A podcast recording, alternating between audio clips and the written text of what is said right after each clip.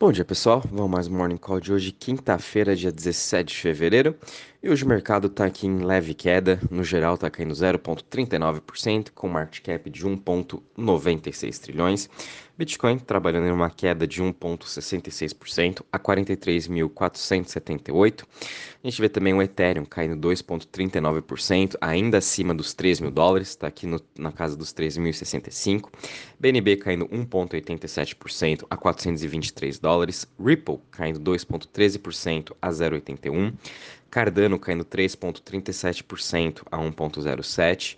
Solana também caindo aí 4% a 99,50%. A VAX caindo 1,82% a 93,58 dólares e Luna caindo 2,89% a 56,20. Em relação às maiores altas das últimas 24 horas, a gente está tendo aqui que Mir Coin subindo 13,88% a 1,56, Dash subindo 6,73% a 115 dólares, Nexo também subindo 4,95% a 2,24, Cosmos Atom, né? Subindo aí 4,87% a 30,40 e Filecoin subindo 1,87% a 22,66. Em relação às maiores quedas das últimas 24 horas, a gente está tendo aqui que Rally, né, depois de ter subido aí mais 63%, agora está corrigindo, caindo 8,87% a 0,33%. Uh, IOTX caindo 8,84% a 0,09%. A Reeve também está caindo aí 7% a 32,68%. Gala também caindo aí 6,13% a 0,32%. E Sandbox caindo 5,55% a 4,06%. Em relação aos setores, né, a gente também tem todos os setores hoje trabalhando em leve queda. O setor que está menos caindo aí é o setor de currencies, caindo 1,39%. Logo em seguida, Centralized Exchange caindo 1,53% e DeFi caindo 1,70%. O setor que está mais caindo hoje é o setor de Web3, caindo 2,95%, apesar de que ontem a gente teve diversos anúncios de grandes investimentos, daqui a pouco vou chegar nisso, uh, no setor de Web3. Em relação ao Crypto Fear Index, a gente está parado aqui em 52 pontos, não se mudou em nada. E o Total Value Locked, estamos aqui com um total de 266, 266 bilhões, uma queda de 0,87 de ontem para hoje. Em relação às chains, a gente também não teve aí uh, muitas mudanças, né? A Chain continua aí ganhando mais TVL e agora passou a ser a segunda. É, sendo a Luna, teve uma alta aí de 7,35%, agora com um total de 18,25 bi. Muito disso é por conta dos novos projetos que estão sendo lançados na Terra Luna, como havia comentado com você essa semana e semana passada. O Mars Protocol, Prism, Kinetic Money, uh, se não me engano tem mais dois aí, é White Whale, também já estão tudo sendo estão sendo lançados ou estão para ser lançados, fazendo com que seu ecossistema fique cada vez mais forte e traga mais opções aí de DeFi para o investidor, principalmente do varejo, que esse é o grande foco. Então a Luna com um grande destaque também. Fiquem de olho em Avax, né? Como comentei ontem, estão uh, tendo novidades agora o Bank também com Liquid, uh, Liquid, Pro, Liquid Staking Uh, vão ter outros projetos também sendo lançados na Vax. E também mês que vem a gente vai ter uma conferência da Vax, que é sempre bom essas conferências, sempre positivo, porque eles, os, os desenvolvedores, né, sempre tem aí algum anúncio, sempre dão aí algumas, algumas pistas, né, de como que vai ser a Vax esse ano, quais são as novidades, o que, que eles estão olhando para o mercado, enfim, isso é sempre muito bom. Uh, em relação no mercado no geral, né, a gente também tem aí as bolsas globais hoje, Europa também trabalhando em queda, Ásia fechou meio que misto, uh, Estados Unidos também em queda, enfim, então tá um dia meio que misto, por isso também cripto também tá sendo um pouco afetado. Ontem teve aí a fala do o, a ata do FONC, né, do Fed, uh, abrindo cada vez mais caminho para sim o Fed subir os juros. Agora o grande dilema é quanto que vai subir, se vai ser meio por cento, 0,25, quão agressivo que eles vão ser e com isso aí fazendo o aperto monetário ficar mais forte e é, tendo essa retirando esse dinheiro da economia, né, afetando aí principalmente as empresas de tecnologia. Por outro lado, também a gente está vendo aí é, grandes eventos de M&A ocorrendo aí no mercado de cripto. Esse mês também, mês passado a gente teve quase 4 bi, esse mês também está sendo uh, bem quente, né? A gente está tendo aí o Castle Ventures, que vai ser um, um novo fundo, acabou de levantar 250 milhões para investir em Web3. Vão investir tanto na parte de infraestrutura, é, como arquitetura, serviços financeiros e redes monetárias, né, o, Monetary Network, que vai ser um pouco aí relacionado como se fosse o, o projeto da Luna, que ele é um pouco mais focado em dinheiro, em, em projetos que facilitam empréstimo, enfim, uh, esses tipos de projeto, né, nessa parte de Monetary Network. Então, mais um fundo de Web3. Uh, esse fundo aqui é da, do Nick Carter, é um dos caras bem famosos aí que está no Twitter. Ele tem também empresa de cripto Blockworks e vai ser juntamente junto com a um ex-Fidelity, uh, Fidelity Investments, né? Então vai ser um grupo aí que vai estar tá investindo nesses, nesses projetos de Web3. A gente também teve o anúncio ontem da Multicoin Capital investindo em dois projetos também de Web3, mais focado agora na parte de composability. Uh, essa parte é mais para a troca né, de ativos, fazer a transferência de quem está no ecossistema da Solana e para o ecossistema da Luna. E é como se fosse uma bridge, uma, uma ponte, né? Essa parte de composability.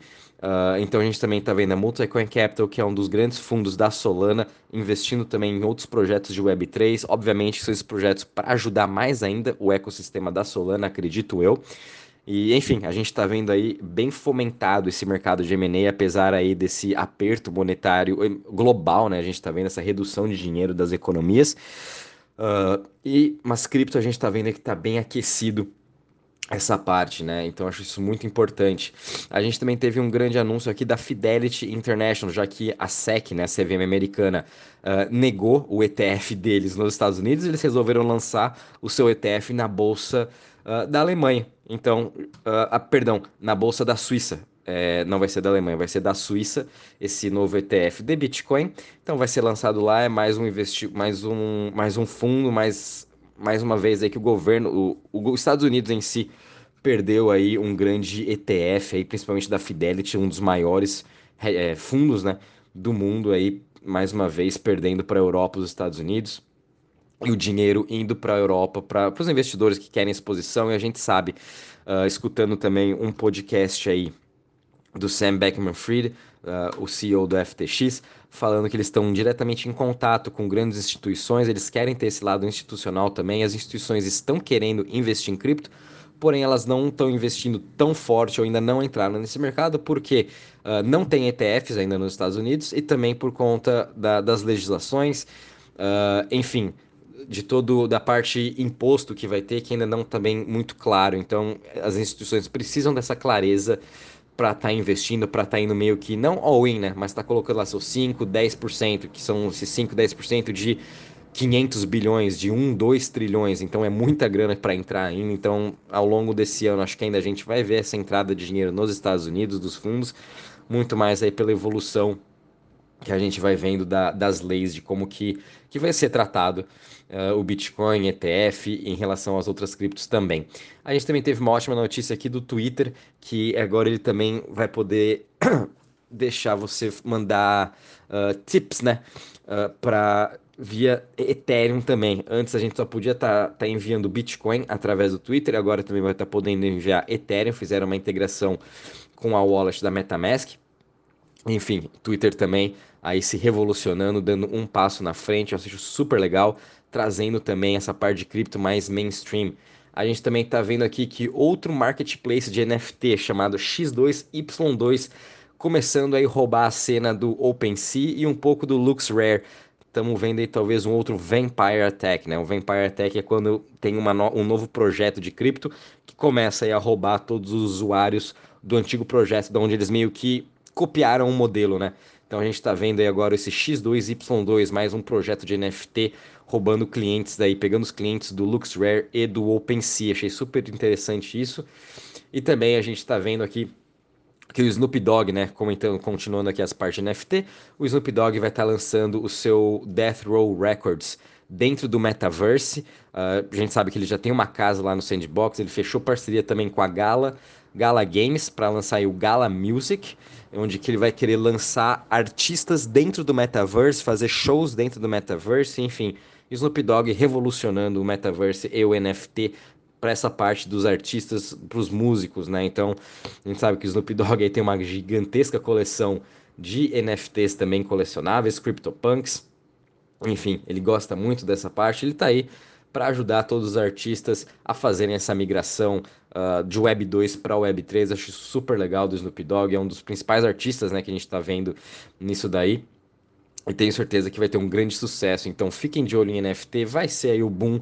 Acho que não só desse ano, para os próximos anos também a gente vai ver uma grande evolução dessa parte juntamente com música, Web3, enfim, todos essa, esses, esses três aí uh, setores que praticamente conversam entre si, né? NFT, Web3 e Metaverse.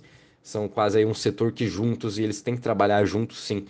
E a gente também está vendo que uma outra exchange na Austrália, uma outra exchange de cripto vai começar a ser patrocinador oficial da, da Liga Australiana de Rugby. Achei isso super bacana. Então, mais uma vez aí, uh, fazendo parceria, né? Cripto entrando para o esporte. A gente viu que o Chiles também fechou parceria com a UEFA. Agora a gente tem aí uma outra exchange da Austrália também fechando parceria com o time de rugby. E se eu não me engano, também a, a BitPay fechou uma parceria ontem, não estou achando aqui a matéria, mas se eu achar eu também mando para vocês aí sobre esse novo patrocínio deles. Enfim, pessoal, é isso aí, o mercado continua positivo, na minha opinião, apesar dessa queda de hoje. É, a gente está vendo, viu uma boa recuperação esse mês, né? Bitcoin subindo já os seus 10% esse mês, desde a sua mínima já subiu quase 35%, as criptos vêm se recuperando o, a parte de M&A, né, de investimentos, continua forte, como a gente está vendo. Enfim, vamos tendo cautela, porque também só está no segundo mês e ainda tem muita coisa para acontecer ainda, como a gente sabe. Qualquer novidade também eu vou avisando vocês. Um bom dia e bons trades a todos.